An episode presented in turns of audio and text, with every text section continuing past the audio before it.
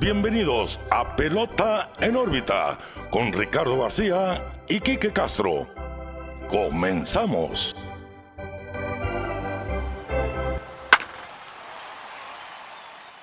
Bienvenidos al nuevo episodio de Pelota en órbita, el primero de este 2021. Los saluda como siempre Ricardo García, acompañado de Quique Castro, pero sin antes hay que pues eh, comentar, ¿no? Que este episodio y todos los demás son presentados por Clínica Dental San Leo, el guardián de tu sonrisa. Búsquenlos en su sitio web dentalsanleo.mx, como en las redes sociales también Dental San Leo MX para apartar su cita y ver su contenido. ¿Qué onda, Kike? ¿Cómo estás? Feliz año, feliz Navidad.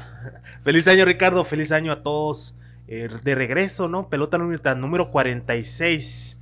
Listos para empezar esta segunda temporada oficialmente. Así yo creo que sobrevivimos a un 2020 muy difícil y viene un 2021 interesante, ¿no? En el béisbol y, en el mundo totalmente. Y pues antes de empezar, pues quisiera como todas las semanas invitar a nuestros amigos que nos visiten a nuestras redes sociales, pero en órbita Facebook, Twitter, Instagram y YouTube, donde se sube el programa semana tras semana. Esta plática tan amena que tenemos Ricardo y yo. Y ahí nos podrán ver, estamos de vuelta en el estudio con medidas como debe de ser. Pero pues eh, los invitamos, ¿no? Y más que nada que nos sigan en YouTube, porque queremos crecer un poquito más en, por ese medio. Y pues recomiéndonos a todos sus amigos. Entonces, Pelota en órbita, Facebook, Twitter, Instagram y YouTube. En todas partes nos pueden encontrar como Pelota en órbita. Ya saben, nosotros felices de la vida de interactuar con ustedes. Ya nos han comentado vía redes sociales diferentes grupos, por ejemplo, ahora al final del año, pues a toda esa comunidad de los padres de San Diego, ¿no? Que se han visto bastante animados, pues les mandamos saludos. y este episodio Les, va a gustar. Les va a gustar este episodio, porque si alguien está contento ahora, yo creo que son los padres de San Diego. Así es. Bueno, pues aquí que iniciamos con este episodio 46, nuevo año, nuevo jersey. Así es. Ya, ya están viendo la portada un poco de qué se trata. Pero tristemente eso no ha sido como que el tema general. Los movimientos realmente han sido escasos. Una temporada muerta que realmente ha estado muy muerta aquí. Muy, pero exageradamente muerta. Yo creo que desde la agencia libre de Machado y Harper no se había visto una temporada tan muerta. Se entiende, ¿no? La economía del béisbol ahorita no está de la mejor manera. Los equipos están recuperando de, pues, pérdidas, entre comillas, que tuvieron el año pasado por no tener aficionados. Pero, pues bueno, se están haciendo movimientos, que es lo bueno, ¿no? Ya están empezando los equipos a, a moverse, ya se movieron piezas muy importantes y muy interesante lo que va a pasar en el 2021. Sí, mira, yo creo que de no ser por los padres, los Mets y los Nationals, no habría actividad realmente en el mercado porque han sido puros movimientos de lo típico, ¿no? De tal equipo reclamó cierto jugador y lo asignó a ligas menores, cosas poco relevantes al final del día. Y los peloteros más atractivos de esta agencia libre no han firmado. El caso de DJ LeMahieu, Trevor Bauer, Real Muto, Springer, Nelson Cruz, Marcelo Zuna, por decir unos cuantos. Claro. Y yo siento que el, cuando firme el primero se va a desatar la cadena de firmas de contratación. Sí, ah, bueno, también tiene que ver que esta agencia libre, Ricardo, es una agencia libre muy floja. Sí. Muy pocos nombres eh, grandes. Hay esta, esta temporada muerta. Yo creo que Springer y, Springer y Bauer son los eh, principales. Y no son jugadores. Bueno, Bauer sí ya demostró con su Cy Young y el temporada que tuvo el año pasado que ya está en pláticas élite. Springer, yo siento que no levanta tanta atención como debería por el escándalo de los Astros de Houston. Quizá. Pero pues mira, queremos ver movimientos, Ricardo, y la verdad eh, hemos visto movimientos muy fuertes esta, estas últimas semanas eh, y pues empecemos a analizarlo porque sí está muy interesante. Si alguien ha entendido que son importantes los movimientos para tener eh, pues éxito, triunfos y pues quizá un campeonato por ahí, pues es AJ Preller, que es el gerente, el manager general de los Padres de San Diego. Y Preller va a iniciar este 2021 justo como terminó en el 2020, jalando el gatillo en contrataciones, movimientos clave de alto impacto para su equipo. Terminó el 2020 adquiriendo a Mike Clevinger de los Indios de Cleveland, a Mitch Morland de los Medias Rojas de Boston y a Austin Nola de los Marineros de Seattle. Ahora Morland es agente libre, Clevinger pues tras una tomillón se perderá el 2021 y Austin Nola pues está proyectado como el catcher titular de los Padres de San Diego. Esta temporada los puso nuevamente sobre el escenario, bajo los reflectores, porque jaló el gatillo con este cambio de Blake Snell, que yo, yo pienso que este fue el cambio que realmente hizo que esta temporada muerta fuera un cambio muy drástico. Sí, no, De mira, nada a todo en un día. Exactamente. Y lo veíamos venir. Lo veíamos venir. No necesariamente con los padres de San Diego, pero desde el último out que sacó eh, Blake Snell con los eh, Tampa Bay Rays en esa serie mundial que vimos que pues todos nos quedamos con la duda, ¿qué está pasando? Y se veía el, el desconfort en su cara, ¿no? E incluso si lee los labios, pues digo, ¿qué estamos haciendo aquí? Si venimos a ganar y me estás sacando uno de los mejores juegos de mi vida. Sí. Y la, el- estaba, es- eh, se notaba que estaba no conforme y, y que quería, pues, ver. Estaba enojado. Estaba ¿no? enojado, Esa es la realidad claro. de las cosas. Y, y, y Blake Snell no está para, para, para tener eh, esas ah, aprensiones, ¿no? Entre comillas, que le da el estilo de juego de Tampa Bay. Yo siento que es un pitcher que te puede dar más de 5 entradas, 5, 6, 7, hasta 8 entradas muy buenas. Y en Tampa Bay jamás eh, no lo están dejando hacer eso, pues. Sí, la filosofía de juego de Tampa Bay ciertamente estaba limitando el potencial de Blake Snell, Sí, sí. siendo que es uno de los mejores pitchers de la actualidad, quizá de los mejores zurdos, top 5 si quieres. Viene de ganar al Cy Young en el 2018, sí cierto, en el 2019 pues no le fue del todo bien, tuvo la cirugía para remover cuerpos muertos en su codo y llegó un poco tarde en este 2020 y lo limitaron. Pero para la Serie Mundial ya estaba en excelente condición.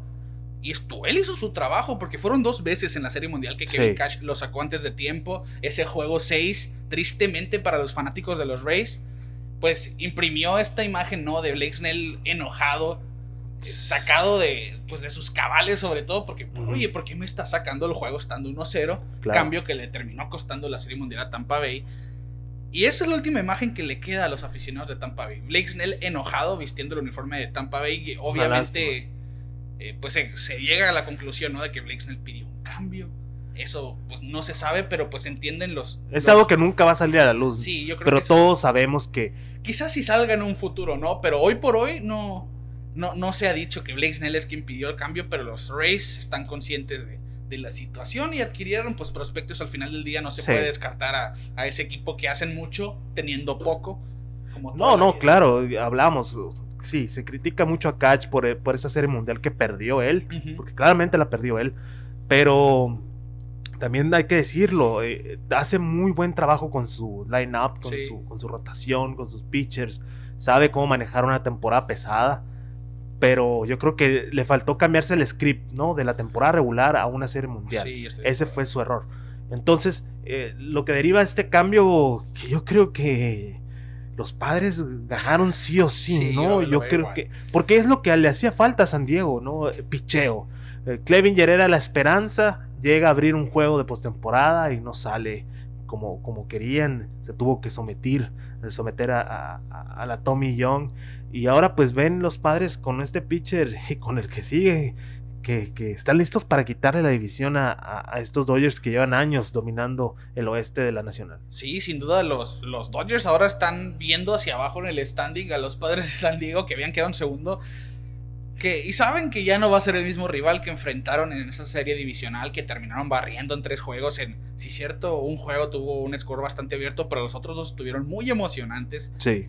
Y ya sabemos también que el, pues el acabose de los padres fue la rotación abridora. No, no contaron con Clevinger en, en su mejor pues estado físico, porque realmente no lanzó en los playoffs. Y Nelson Lamet no le fue, tampoco estuvo. Y pues hablar de Zach Davis y de, de Chris Paddock haciendo un mal papel en los playoffs, eso es lo que los llevó, ¿no? A, lo- a esto. Sí, Hacer el cambio por Blake Snell, después Yu Darvish, que lo vamos a ver más adelante sí, sí. y armar realmente una rotación de, de abridores bastante desafiante para los otros equipos. ¿Qué es lo que recibieron los Tampa Bay Rays? Pues al joven promesa, al colombiano Luis Patiño, que lanza arriba de las 100 millas, al catcher Francisco Mejía, que es un prospecto que todavía, bueno, un ex prospecto que todavía no se ha podido consolidar y pues llega a los Rays con esa esperanza. Y los, prospe- los prospectos Blake Hunt y Cole Wilcox fueron pues los jugadores en retorno a Tampa Bay. Yo concuerdo contigo, este cambio toda la vía fue para los padres de Sí, San Diego. que totalmente. AJ Preller está haciendo un claro papel del gerente, el gerente, el manager de, la- de las grandes ligas perfecto, ¿no? El ejemplo sí, a seguir. Sí, porque tienes a Snell que todavía tiene tiempo de control, ¿no? Sí. Hasta es- esa gente libre hasta el 2024. Entonces tienes mucho tiempo de Blake Snell y Como tienes quien dice tres temporadas, mínimo, tres ¿no? temporadas para, para hacer ruido en el oeste y se quedaron muy cortos de ganarle a los Dodgers la división, a estos Dodgers que fueron un, un gran equipo toda la temporada y la postemporada y ahora yo creo que ya tienen para pelear ese oeste. Sí, sin duda los padres es ese equipo que se pone como el rival a vencer, ¿no? Ahora Sí, sí. En, en el oeste. Al final del día, mira, pues consiguen un pitcher de que tiene un Cy Young, uno de los mejores de la actualidad, y que en cinco años con Tampa Bay hizo grandes cosas. Y al fin del día, yo creo que vamos a ver. Está, apenas tiene 27, 28 años Blake Snell, así que lo veremos hacer grandes cosas aún. Ya está en el pico de su carrera Sí, en cuestión sí. de edad, así que los padres de San Diego pueden esperar grandes cosas de este zurdo. La última imagen de Snell, decíamos, pues fue tristemente pues este coraje que hizo eh, en el juego 6 de la Serie Mundial tras ser sacado, ¿no? En la tercera vuelta de line-up, algo que muchos no se explican, no nos explicamos. Y así es como se despidió de Tampa Bay, pero va a empezar su legado con los padres de San Diego. Lo curioso, Kiki, que es que un día después AJ Preller hizo un cambio también de mucho impacto con los Chicago Cubs ahora, pues adquirió al pitcher japonés Yu Darvish, que quedó segundo en la votación del Cy Young la temporada pasada, hay que mencionarlo, y al catcher Víctor Caratini, en cambio por Zach Davis y los prospectos parador en corto Reginald Preciado, Jason Santana y los jardineros Owen Casey e Ismael Mena. Un cambio que sin duda también todo el camino le beneficia a los padres. Totalmente. Obtienen a Yu Darvish, el segundo mejor pitcher de la Nacional el año pasado, atrás de Bauer, que también fue una pelea de titanes, ese Sí. Cy Young. Eh, Darvish con 8 y 3 y, y un era de 2.01, estuvo impecable todo el año, ¿no? Y, y obtienen también a, a su catcher personal, entonces Sí. Eh, yo creo que eso es, eso es clave de este cambio, ¿no? Que, que Darvish eh, no va a tener pretexto, ¿no? Vaya, de, de- de tirar mal, entre comillas, o de sentirse incómodo, porque tiene a su catcher personal. Y Sí. nosotros sabemos que cuando un pitcher está como con un catcher ahí, ni lo muevas. Porque por algo está siendo efectivo, la comunicación es buena, se llevan bien, saben qué picheos tomar y todo eso. Entonces, eh, sorprendente este, este cambio, la verdad, porque yo no veía a los Chicago Cubs deshaciéndose de la manera que se está deshaciendo ese equipo. Ya lo vimos, eh, ahorita vamos a hablar de, de Schwarber y, cómo lo soltaron. Se- hay ciertos rumores con ciertos jugadores y se deshacen de su mejor pitcher, que les dio una temporada tremenda. Y ahora pues, están viendo el rebuild eh, desde el principio, al parecer, porque cómo sueltas a Yu Darvish en uno de sus mejores años de, de su carrera. Sí, vi- viene de una gran temporada, sí, cierto, corta, pero mira, es una muestra de lo que te puede hacer en 162 Exacto, juegos. Y tras 8 años de carrera, tú sabes que Yu Darvish realmente es un lanzador más que confiable, 3.47 de efectividad. 5 años con los Rangers, 3 con los Cubs en ese contrato multianual. Recordamos también pues esa temporada en cambio con los Dodgers donde pues en la Serie Mundial no le fue del todo bien. No. Lo- Los Dodgers yo creo que es el único equipo que los fanáticos no lo apreciaron como el pitcher que es. Pero a decir verdad, están. Hicieron una rotación que se debe temer. De miedo. Sí, porque ya la actuación de Lamet el año pasado, la actuación también de Clevinger con los Indians en su carrera, y agrega pues a estos dos haces, Snell y Darvish, con eso, la rotación que queda para el 2021 ya establecida del 1 al 4, con Snell, Darvish, Lamet y Paddock, tienes una rotación más que sólida. Y más cuando ves que tienes a Clevinger por regresar en 2022. Y más cuando ves que los padres tienen a Mackenzie Gore, uno de los mejores pitchers de las ligas menores, a punto de ascender. Bueno, yo creo que los padres es un equipo Van que va a contender. serio. Pero no nomás esto este año ni el que sigue, No, por no, no. más tiempo, eh. Súmale ese, esa gran rotación y ese cuerpo de picheo, la ofensiva de Fernando Exacto. Tatís, la ofensiva de Hosmer, la ofensiva de Machado, sí. cómo, es, cómo ese equipo se divierte y se ve que la están pasando bien. Y ahora, pues ya tienen todas las herramientas para ganar la división, incluso una serie mundial, Ricardo. Me voy a atrever a decirlo, que ya están listos esos padres. Lo platicamos, que este proceso empezó cuando Hosmer sorprendentemente se va a Padres de San Diego. Todos nos preguntábamos qué ¿Cómo dejas esa dinastía de los Royals? de los? Royals y, y- y luego Machado se va también y te quedas, ¿qué está pasando ahí? Pero ahora ya lo estamos viendo, ¿no? El proceso ha sido largo, sí, pero ya creo que los padres están listos para competir en una postemporada muy buena. Sí, yo creo que el año pasado tú veías el equipo en papel y decías, ah, bueno, quizás sí compitan. Pero realmente fueron sorpresa porque fueron un equipo muy duro de ganar. Sí, sí, claro. Y, y les ganó los novatos, ¿no? Sí, Eh, al final. Al momento de la postemporada. Y las lesiones en su staff de picheo, que yo creo que sí, eso sí. fue lo que motivó a Preller en, en, traer a Snell y a Darvish dando prospectos. Eh, yo, yo y siento... es una granja muy, muy grande la de los sí, padres. Y, y eso fue lo, eso fue lo que le facilitó el trabajo a Preller, ¿no? Tenemos muy buenas fincas, tenemos muy buenas ligas menores y sí, podemos sí, hacer sí. movimientos de alto impacto sin realmente perder tanto, ¿no? Y lo veíamos desde la temporada pasada, ¿no? Que dieron a Hudson Potts, Jason Rosario por Mitch Morland, que eran dos prospectos de, de, buen renombre por un primera base que solamente iba a estar prestado por media temporada técnicamente, uh -huh. ¿no? Que pues contribuyó al final en la postemporada para San Diego. Pero por el otro lado, este cambio de Yu Darvish. Decías, Kike, Víctor Caratini, el catcher personal de Yu Darvish. Sí también es un, aparte de ser un receptor muy bueno defensivamente hablando, vuela por debajo del radar muchas veces porque es buen bat.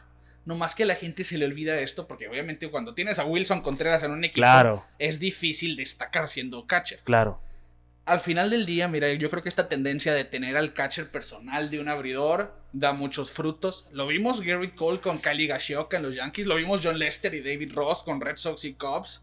Y ahora yo creo que pues esta tendencia que realmente existe desde hace mucho eh, es algo pues que llama la atención, ¿no? Mándame a este pitcher, pero mándame también a su catcher, ¿no? Sí, no, es que eh, es la manera, es la manera lo que te digo. Si un pitcher tira bien con cierto catcher, no lo muevas. Lo, sí. El ejemplo más grande que tenemos es Gary Cole este año con los Yankees. Gary Sánchez no era su catcher. Sí. Se vio mal Gary Sánchez cachando a Gary Cole. Cole se veía un poco incómodo. Sus resultados no fueron los, los esperados al principio de la temporada.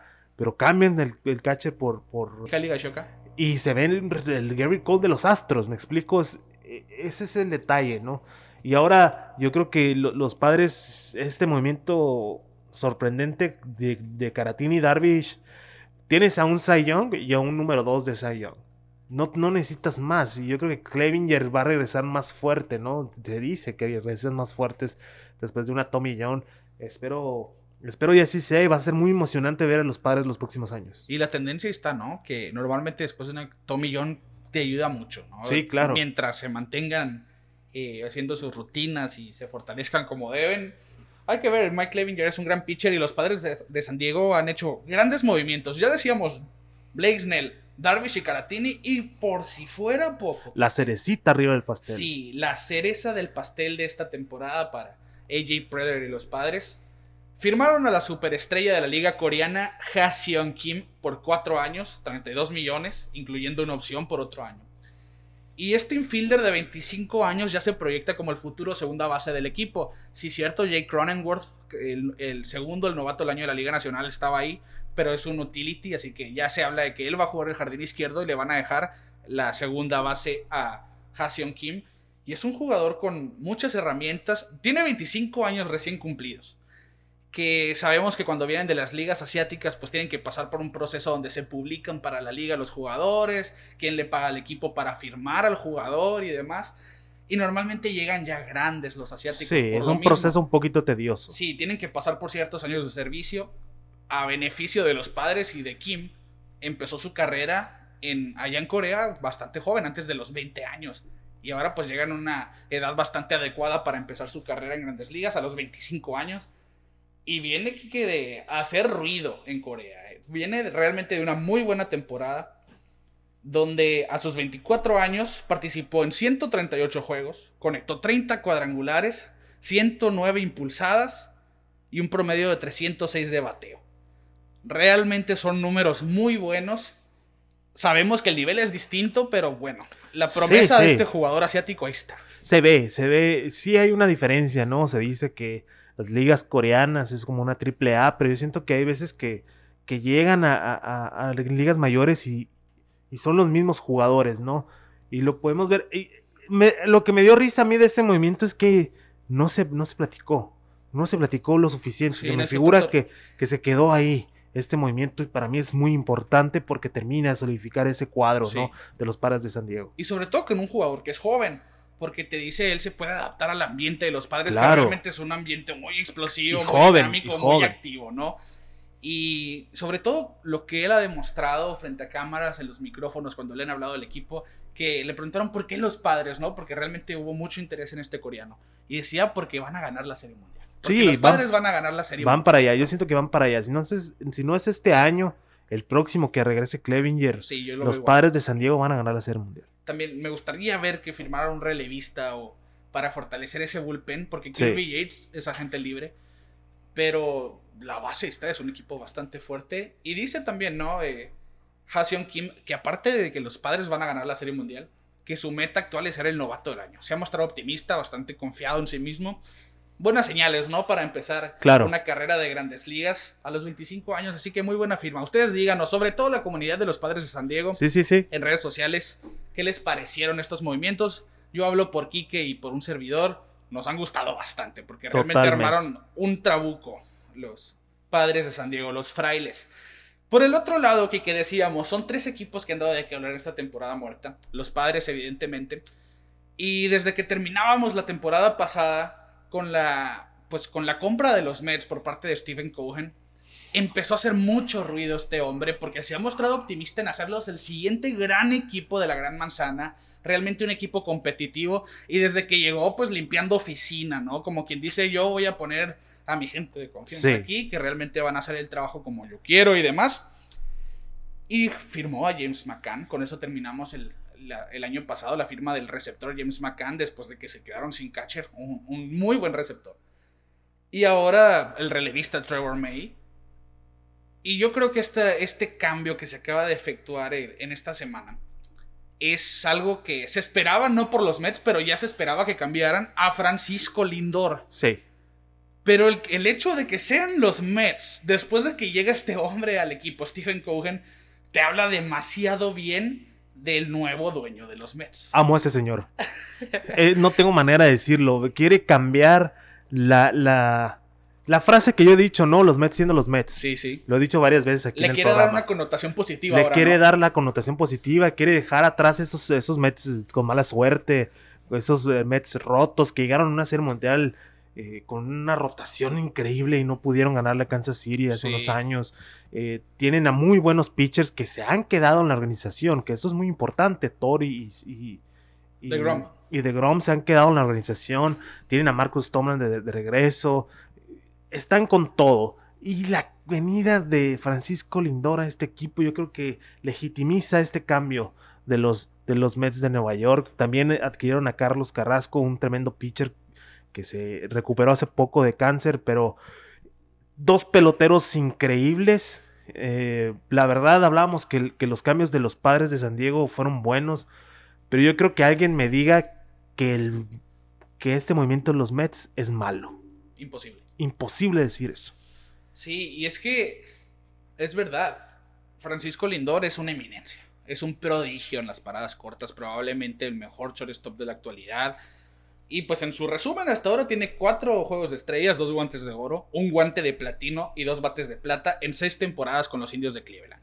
En tan poquito tiempo ya tiene una repisa llena de trofeos. Y eso te habla de que él es excelente. Con el bat y con el guante sobre todo. ¿Qué dieron los Mets a cambio por Lindor y Carlos Carrasco? Ahmed Rosario, el shortstop de los Mets, no, el usual shortstop de los Mets. Andrés Jiménez, que debutó en este 2020, que hizo muy buen papel. Defensivamente hablando, es excelente ese hombre. Pero le falta pulirse con la ofensiva. Va empezando, vaya. Y los prospectos, como el pitcher derecho Ryan Wolf y el jardinero Asaya Green. Esto que llega a los indios de Cleveland o el equipo de Cleveland en un futuro que no sabremos cómo se va a llamar. Y yo opto por lo mismo. Son dos prospectos, dos jugadores de cuadro ya establecidos, pero nada que tú digas, wow, me duele el dar estos jugadores por Francisco Lindor Claro. y Carlos Carrasco. Realmente es un cambio que eh, Sandy Alderson de los Mets se lo llevó, pero de calle, ¿no? Los indios de Cleveland aquí realmente se ve, están en una etapa de reconstrucción ya también. Sí, totalmente. Sí, sí, y una muy grande, ¿no? Ya se hicieron de su mayor estrella. Un jugador que, la verdad, hablamos, eh, el principio, los primeros capítulos de este programa arrancó hablando de, del cambio de Mookie Betts, la Sí. primera temporada. Ya estamos en la temporada 2 y vamos a hablar con un cambio similar, ¿no? Sí. Porque son dos nombres muy similares al- en el sentido de, de béisbol, ¿no? Dos jugadores excelentes, dos estrellas de muchas, herramientas, de muchas y herramientas. que representan a una ciudad y que- Exactamente, y, a y una s- generación. Y se van de la Liga Americana a la Liga Nacional. Cierto. Pero yo siento que en este cambio les fue mucho mejor a los, a los Mets de Nueva York cambiando a Lindor Por Lindor. por Lindor. Eh, porque yo creo que ya tienen las estrellas los Mets.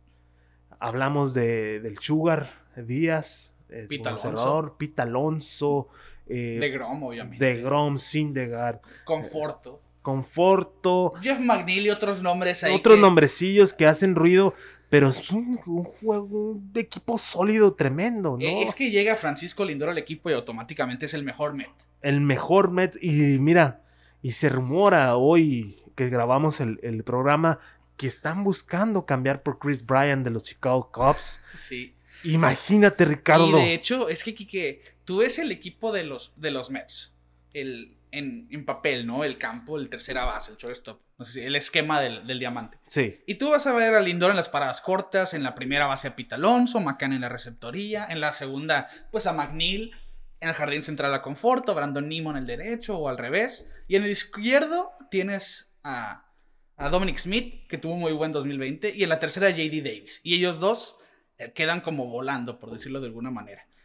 Si tú pones a Chris Bryant, ya sea en el izquierdo o en la tercera, ese equipo, de ser un muy buen equipo, es un equipazo. estamos viendo, estamos platicando. Yo creo que si se hace ese cambio, eh, Padres de San Diego y New York Mets va a ser la final de la Liga Nacional. Podría ser, es, es muy La interesante. ¿eh? Porque se ve un, un cambio tremendo en estas organizaciones que la verdad, vamos a ponerlo como es, han sido sotaneros los últimos años. Sí. Yo sé que los Mets tuvieron años muy buenos por allá en los 80s y, y, y- y los padres en los 90s, pero mira, se está renovando el béisbol, estamos viendo muchos cambios muy buenos. Este yo creo que ha sido el mejor en años, la verdad, incluso superando al de, al de Mookie Betts, porque Mookie Betts llega a un equipo que ya estaba formado. Mookie Betts nomás llega Fue el a- último engranaje. el ¿no? último engranaje para ganar la Serie Mundial. Y no me pueden decir que Mookie Betts no ayudó a los Dodgers a ganar la Serie Mundial. Pero- Simplemente vean esa atrapada en el batazo de Marcelo No, en la serie de campeonato. Todas las atrapadas que hizo en la postemporada. Sí. Pero en este caso con los Mets llega Lindor y cambia todo el equipo, ¿no? Después de tanto intento de tener estrellas buenas, el, el lamentable fracaso de la carrera de David Wright después de tantas Sí, las lesiones. lesiones de espalda. Eh, Ahora el José- caso de Robinson Cano. Robinson Cano, que también lo tenían como una gran estrella. José Reyes, que cayó del abismo Sí. al abismo después de tanto escándalo.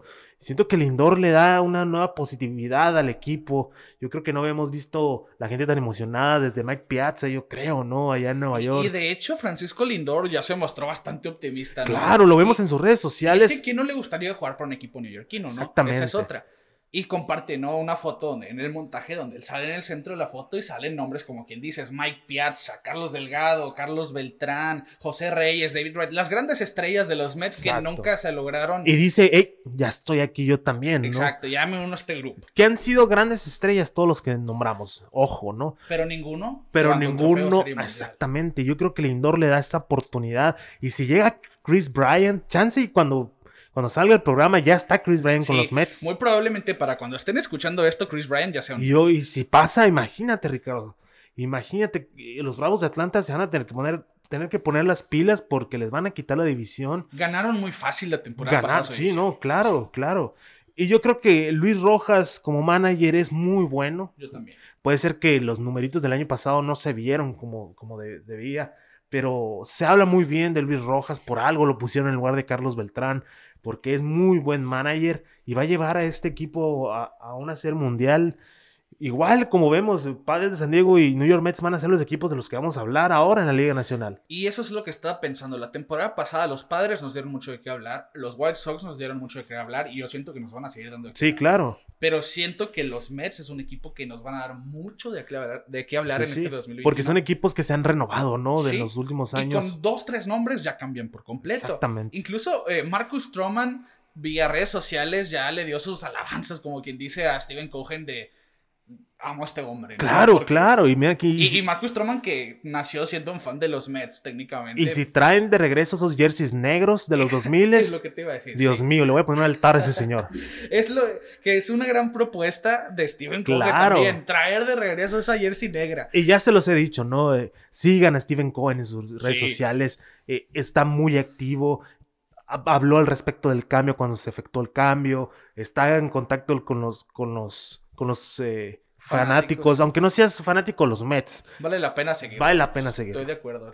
Aquí podemos abrir el club de fans de Steven Cohen. Claro, vamos a poner una postal aquí atrás de Steven Cohen. re- realmente es, es una cuenta que vale la pena seguir porque pues interactúa con los fanáticos Sí, de sí. una manera que normalmente un dueño, un propietario. No, no, hace, jamás, no se ve. Siquiera un gerente general, bueno, pues ahora hablar de un dueño, eso te, te dice que es alguien que realmente tiene ganas de hacer este equipo, como decíamos, el siguiente gran equipo de la Gran Manzana. Exactamente. Lindor, pues como decías, que tiene, está el antecedente, ¿no? De Mookie Betts, que le quedaba un año de contrato con los Medias Rojas cuando lo cambian a los Dodgers y firma esa extensión de 12 años, 365 millones que entra en vigor esta temporada, por cierto.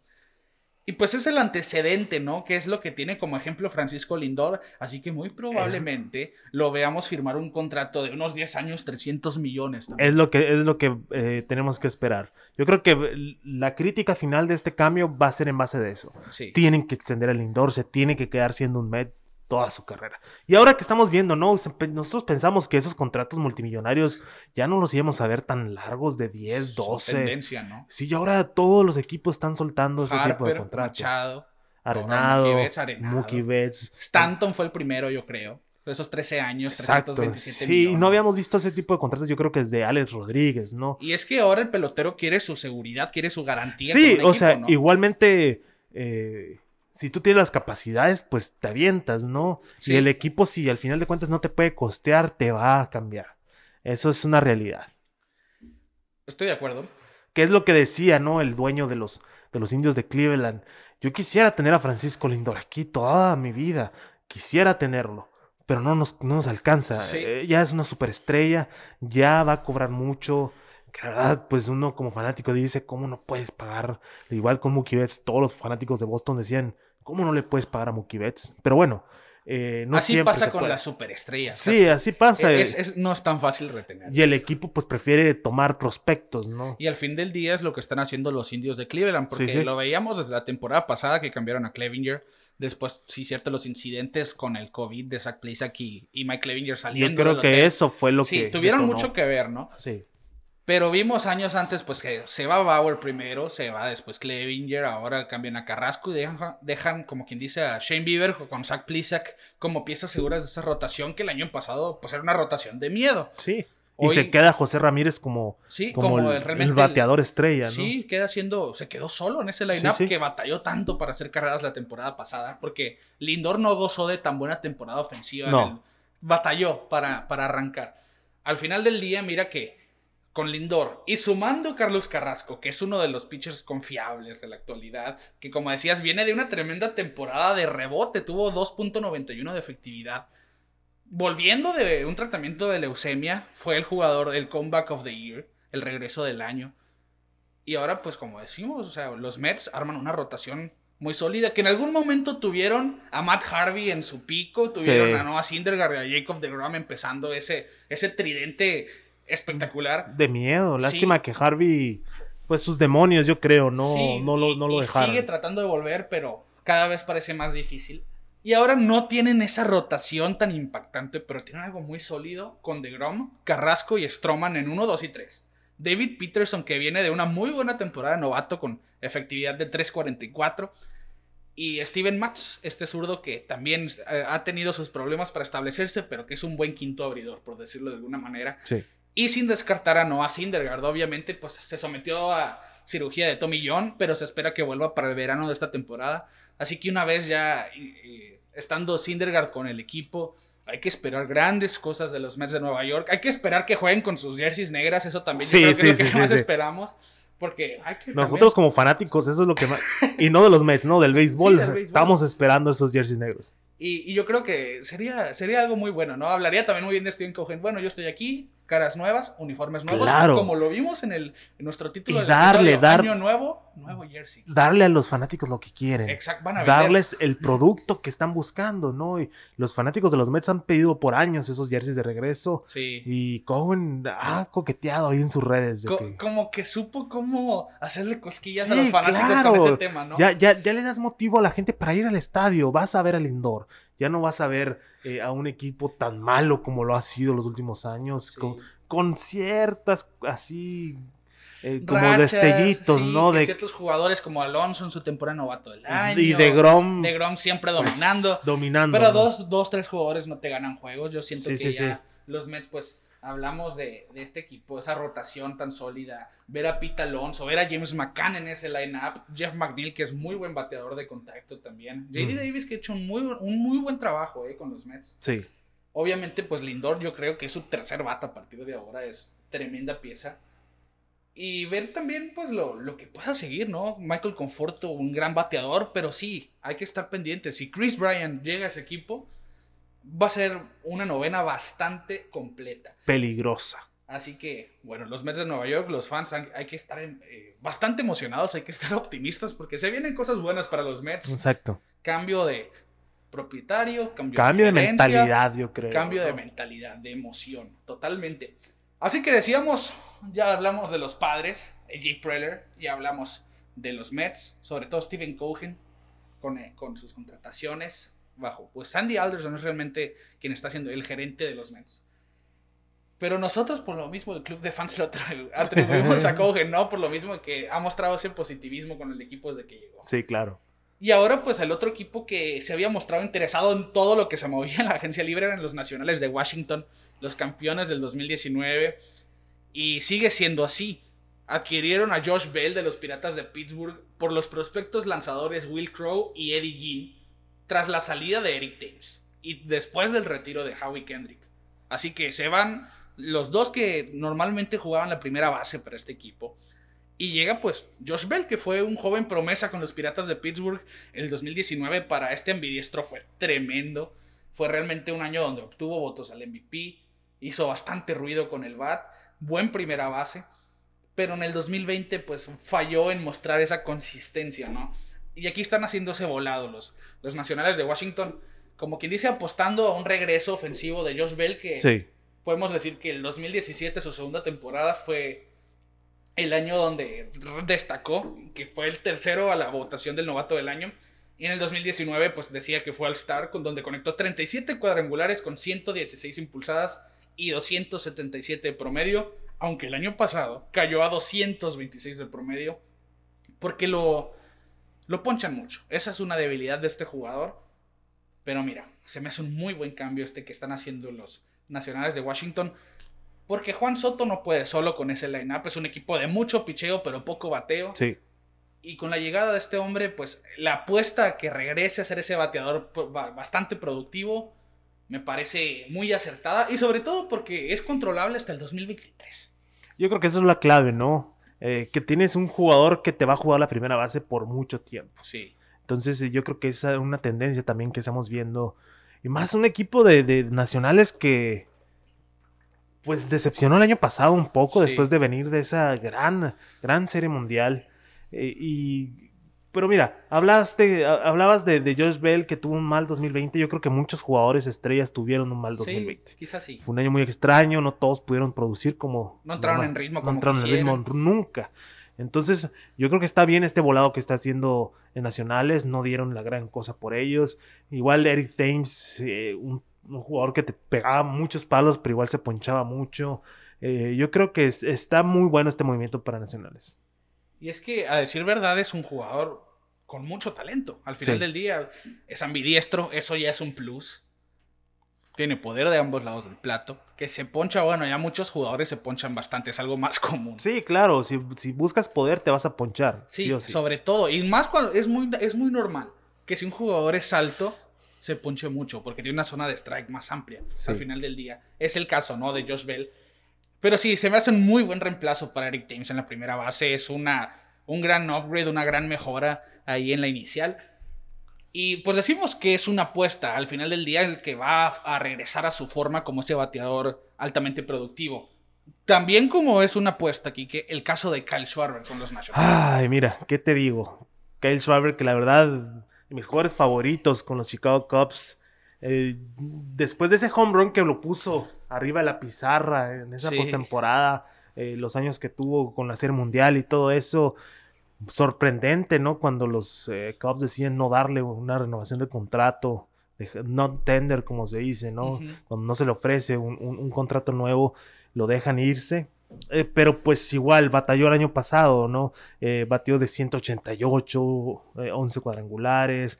Que Mm, eso, que eso, eso que estás diciendo es como el resumen de la carrera de Schwarber. Un promedio bajo con muchos Con home runs. muchos home runs, sí, sí, sí. Y, y la verdad, pues es un jugador que te da todo, la verdad. y sí es una buena apuesta eh, eh, para los nacionales de Washington, eh, porque Schwarber es un, un pelotero que se pone la camiseta, ¿no? Sí. Él inició su carrera como catcher, lo pasan al jardín para poderlo jugar. Porque Rizzo estaba en primera. porque ¿no? Rizzo está en primera y ahora eh, eh, eh, sí, lo hizo bien, pero la verdad eh, decepcionó mucho en el 2020. Eh, con ese promedio tan bajo no se producieron las carreras que, que estaban esperando. Y ojalá y le vaya bien, como te digo, eh, de mis jugadores favoritos en la liga. eh, me gusta mucho su carisma, el modo que juega y, Sí. y- y los nacionales están obteniendo un muy buen jugador.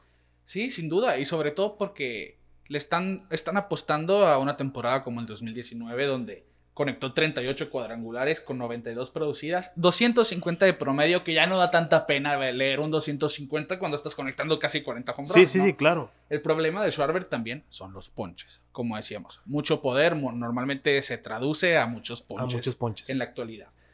De hecho, viene de una temporada de 66 ponches en 59 juegos. Realmente, pues, es. Se podría decir que es una alta cantidad, pero sobre todo en esta del 2019 se ponchó 156 veces. Y en este periodo de tiempo, del 2017, que es cuando empezó a jugar tiempo completo, al 2020, es el décimo segundo jugador que más se poncha, con 512 ponches en este lapso de tiempo. O sea, real- realmente te habla de que Kyle Schwarber se poncha mucho. Se poncha mucho. Pero es cuestión de, bueno, Algún ajuste vaya. si ¿no? ¿no? la quieras sacar todo el tiempo, hay que chocar un poco más la pelota, ponerla en juego al final del día y ese promedio va a subir automáticamente. Sí, claro. Los ponches pues van a disminuir. Vamos a ver. Y vamos a ver qué pasa con el bateador designado universal, ¿no? Exacto. Porque yo lo mencioné Sí. cuando la primera vez que hablamos al respecto que Schwarber es uno de esos jugadores que se benefician 100% de eso. No porque sea malo en el fielder, pero simplemente eh, se ve más cómodo batiendo. Vamos Sí, a dejarlo de claramente. esa manera. Y es que no es un jardinero nato. Es verdad. No lo hace mal. Es un No. Está catalogado como un fielder promedio. Y sobre todo porque juega el left field. Eso Sí. le ayuda bastante. Y ya se habla, pues teniendo a Víctor Robles en el jardín central, uno de los mejores defensivamente hablando, eso no se toca, el jardín central. Y van a mover a Soto del izquierdo al derecho. Ya te da un outfield bastante sólido con Soto y Exacto, exacto. Robles en el central y derecho. Kyle Schwarber con buen brazo, pues, pues decimos promedio en cuestión de cobertura de los jardines ahí en el izquierdo. Al fin del día va a ser va a ser una buena adición para este equipo que sobre todo estaba buscando ayuda en los jardines porque es un equipo, mira que necesitaba un empujón ofensivo, como decíamos, y Kyle Schwarber puede ser esa buena apuesta junto con Josh Bell. Yo estoy de acuerdo. Al final del día, mira, que estaban interesados en LeMahieu, en Chris Bryant también, en George Springer, en Marcelo Zuna, que realmente los Nationals se han mostrado interesados en todos los agentes libres. Sí, sí, sí. Pues se van con una opción un poco más económica en Kyle Schwarber, pues que son Muy económico. 10 millones por un año en un hombre que tiene poder de 40 home runs por año. Que tiene esa apuesta, yo siento yo que, que es una muy, muy buena apuesta, bastante asequible y bastante atrevida al final del día también. Sí, no, pues que pero no- puede tener muy buenos resultados. Exactamente. Yo creo que ese es lo positivo, que puede tener muy buenos resultados. Así que esa termina siendo nuestra conversación de los tres equipos de la temporada muerta que no han estado muertos al final del día, que han hecho cosas por mejorar. Quisiéramos que, que fueran más equipos, ¿no? Pero Sí, por el momento está un poco pausado. pero yo en estos próximos días, ya acercándose Spring Training, si el COVID lo permite, eh, van a- Pues se va- habla, se habla que, que todo va en puerta, ¿no? Para Sí, que haya un que en sprint el peor- training. que en el peor de los casos se atrase un mes la temporada, que siento yo que eso... Sí, ¿no? De, de 1 a 6. Sí, claro, sí. Eh, al final del día, mira, la agencia libre se tiene que activar. No puedes dejar a jugadores como LeMahieu, Springer, Bauer, Realmuto sin firmar. Y es cuestión de que firmen a uno para que empiecen a firmar todos. Y que yo lo, Sí. yo lo pienso de esa manera. Cambiando el tema, ya dejando de lado la- las contrataciones, los cambios, el mercado de jugadores en general. Habíamos hablado en episodios anteriores de que las mujeres están agarrando mucha fuerza en el ámbito del béisbol. Sí. Con los gigantes de San Francisco, Alisa Naken que como coach, Kim Eng con los Marlins como gerente general. Realmente movimientos atrevidos. Y ahora ver que Bianca Smith se convirtió en la primera coach mujer afroamericana en la historia del béisbol profesional. Ya no estamos viendo solamente una mujer, estamos viendo una mujer afroamericana muy ad hoc al movimiento actual, ¿no? De, de Black Lives Matter también. Y se va a desempeñar con, los- con los Medias Rojas en las ligas menores, así que es un gran movimiento, se aplaude. Y sobre todo también me alegra a mí mucho ver los comentarios de apoyo. Claro. Y ver los comentarios también de, de Bianca Smith diciendo que obviamente agradece la oportunidad, pero que ella apunta a lo más alto que es ser manager de grandes ligas. Así que vamos a ver si en, unos, en un par de años podemos decir que tenemos a la primer manager mujer de grandes ligas. Más tarde que tem- más, Temprano que tarde. más temprano que tarde. eh, vamos a verlo. eh, porque siento que para ahí va. Para ahí va el béisbol. eh, se está poniendo a- al tanto de, de, de, de cómo están los tiempos de ahora, ¿no? Sí. y siento que se está adaptando muy bien, poco a poco. Quisiéramos ver más, quisiéramos ver más, claro que sí. Pero yo creo que está dando los pasos correctos. Sí, es por goteo. esto. Es- sí, debería, yo creo que ya deberían de abrir la llave completa, pero bueno, está bien, paso a pasito y las cosas van a salir bien y ojalá y veamos a Bianca Smith eh, como manager de algún equipo. Al final, como decían con Kim Eng, ella es la primera y ella le abre la ventana de posibilidades. al Exacto, resto, ya ¿no? tenemos una, una GM, ya, Ya tenemos, tenemos una una coach, coach. una- Tenemos también con los Orioles una comentarista. Exactamente, ya entonces... hay de todo, ya o sea, técnicamente ya están cubriendo los rubros del Poco béisbol. poco, Jessica poco Mendoza en las series mundiales como analista y demás. sí. Así que se le aplaude a las mujeres con este. Y que sigan, que sigan viniendo. Hay mucho ¿no? talento, hay mucho talento, muchas eh, mujeres que saben de béisbol, muchas mujeres que, que siguen el deporte y que, que- y que pues la verdad tienen una barrera, ¿no? Que no se ha podido romper. Entonces Sí. ojalá y, y con el tiempo veamos más y más y más y que no sea algo de celebrarse, que sea algo normal, que sea algo normal y que lo veamos todos como algo cotidiano. vaya. Así va a ser. Yo Sí. siento que así va a terminar siendo el final del día. Y en todos los deportes ya está pasando poco a poco. Claro, claro. Así que Bianca Smith es la nueva edición del béisbol como coach, la primera mujer afroamericana siendo coach en el béisbol profesional. Sí. El 2020, Kike, vimos pues a, a varias leyendas que pues dejaron de existir tristemente. El caso de Joe Morgan, Tom Seaver, Al Kaline con los Tigers, Bob Gibson, Whitey Ford, Lou Brock y el último para cerrar el 2020, el nudillero Phil Nicro. Todos miembros del Salón de la Fama, todos grandes leyendas dentro y fuera del terreno de juego. Y empezar un registro de los jugadores y figuras del béisbol que cayeron en, dos- en este 2021 nunca va a ser placentero. Pero menos placentero es cuando Tom La Sorda es quien abre ese registro. Así es, eh, Tommy La Sorda, un hombre dedicado al béisbol, Ricardo, dedicó una vida completa, 70 años en la organización de los Dodgers de Los Ángeles, siempre portando orgullosamente el, el Dodger Blue, siempre lo veías uniformado, con todo en línea, ahí en los campos de entrenamiento, eh, conviviendo con los jugadores. Eh, que la verdad eh, muchos, muchos mexicanos eh, lo conocen y, y están encariñados con él porque era el manager de Fernando Valenzuela cuando Sí. recién eh, sube Fernando en esa serie mundial, lo manejó y la verdad eh, Y pues técnicamente en toda su estadía con los Dodgers. Sí, sí. Y, y es un señor que amaba el deporte, estuvo involucrado hasta el final. Muy triste la noticia de su fallecimiento, pero algo que me queda eh, muy en el corazón es que él decía, yo no, me, no quiero fallecer hasta ver a los Dodgers campeones una vez más. Y ver que los Dodgers, después de tanto batallar, tantas temporadas buenas, Sí. eh, y quedándose cortos, y en el 2020 dicen, somos campeones, estuvo en el festejo, estuvo en el juego de serie mundial, y a los meses pues fallece Tommy La Sorda, yo creo que se fue feliz de ver a su equipo campeón, después de tanto tiempo, después de tantas pláticas, eh, hay muchas anécdotas de, de Tommy La Sorda Sí. muy buenas, ¿no? Y es algo que lo caracterizaba, era un gran personaje del béisbol. ¿Cómo jugaba con los mismos umpires, no? De Sí, hecho, MLB sí. ahora reveló algunos videos. Uh, esos clips me encantan a mí. emblemáticos, ¿no? En los cambios de pitch en la Serie Mundial, que viene el umpire a apurarlo. y le dice al umpire, ¿qué debería de hacer? Dime a ver, ¿tú, qué harías? ¿Tú A qué ver. harías si fueras el manager? Bueno, pues gracias a Dios yo no soy el manager. Está bien, tráeme el pitcher entonces, ¿no? Sí, o sea, cómo sí. jugaba con ellos a pesar de estar en una serie mundial. Sí, sí, y le dice, estoy tomando una decisión muy difícil. Dime, ¿tú qué harías? No, pues que no sé, yo no soy el manager. Entonces déjame tomar mi Sí, decisión. no me apures, no me apures y danos tiempo, es una serie mundial, por favor. Y yo creo que uno de los momentos, eh, recordando, ¿no? La vida de, de Tommy La Sorda y todo lo que hizo por el béisbol, esa pelea fantástica contra el Philly Fanatic, Sí. donde, donde llega Philly Fanatic en una 4x4, en una moto, eh, con un muñeco, pues obviamente De Tom La Sorda, de Tom ¿no? La Sorda, ¿no? Y, y- y este se molesta y lo empieza a perseguir y le quita el muñeco y, y tumba al Philly Fanatic, casi le saca la cabeza y, y le quita las llaves de la moto. Ese era Tommy La Sorda, un, Sí. un hombre de béisbol eh, hecho y derecho, Temperamental, pero. temperamental, que claro, sabía hacer, claro. eh, y, y- y sus jugadores dicen, ¿no? Sí. Eh, tuvo muchos jugadores bajo su mando y decían, eh, Tom La Sorda te, te motivaba en lo bueno y en lo malo, ¿no?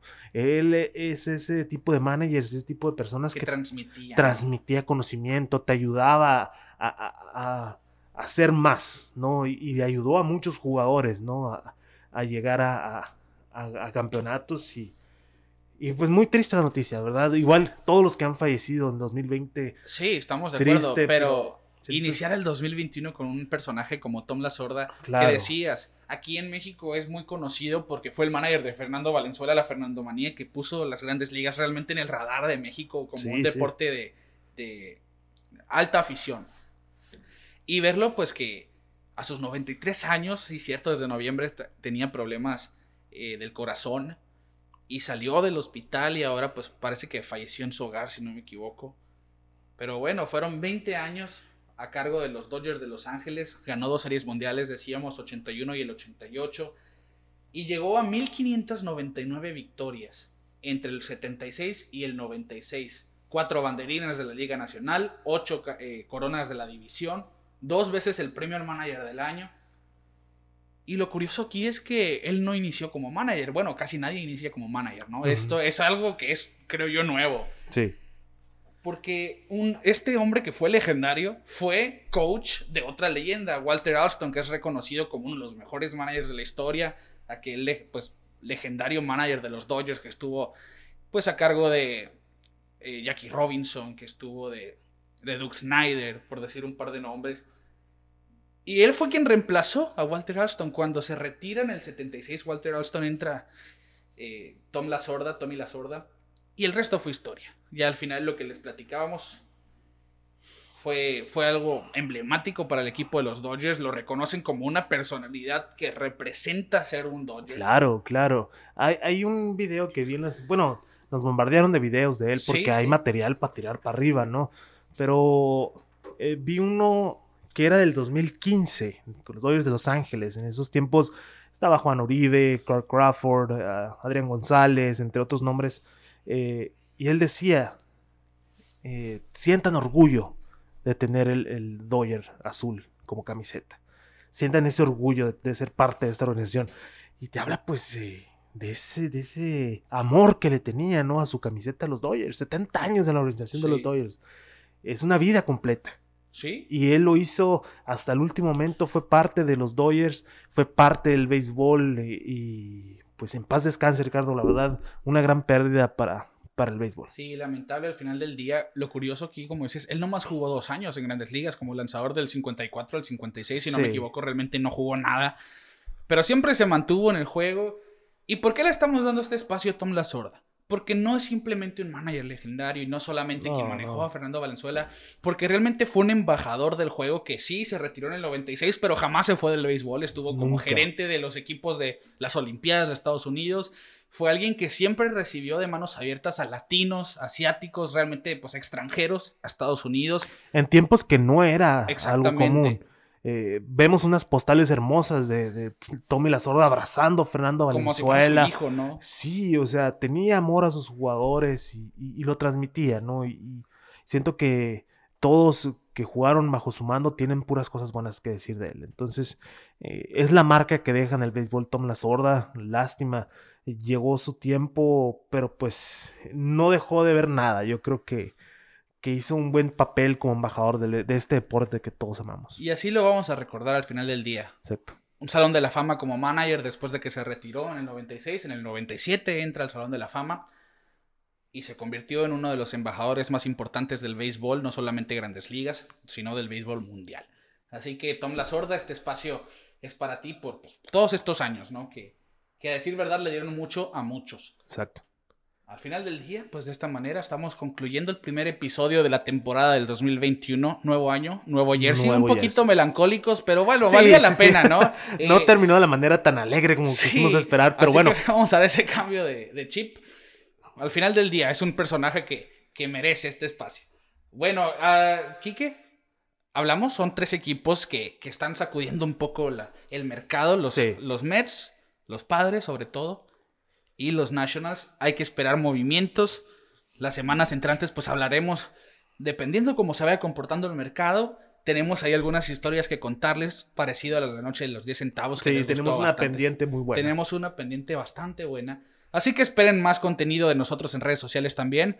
Pelota en órbita en todas partes. Facebook, Twitter, Instagram, YouTube, las plataformas de audio como Spotify, Apple y Google Podcast. Ya le pueden decir a sus, a sus dispositivos de, como Alexa o, Google Assistant. Eh, ok, Google, Alexa reproduce pelota en órbita, ya lo hace, ya están actualizados. así que aprovechen esas funciones para que nos escuchen todos los lunes, que con mucho gusto les traemos un episodio por semana. A nombre de Quique Castro, Clínica Dental San Leo, que nos patrocina semana con semana, y un servidor Ricardo García, les decimos, en este nuevo año vemos gente con nuevos jerseys. Y nosotros nos vemos fuera de órbita.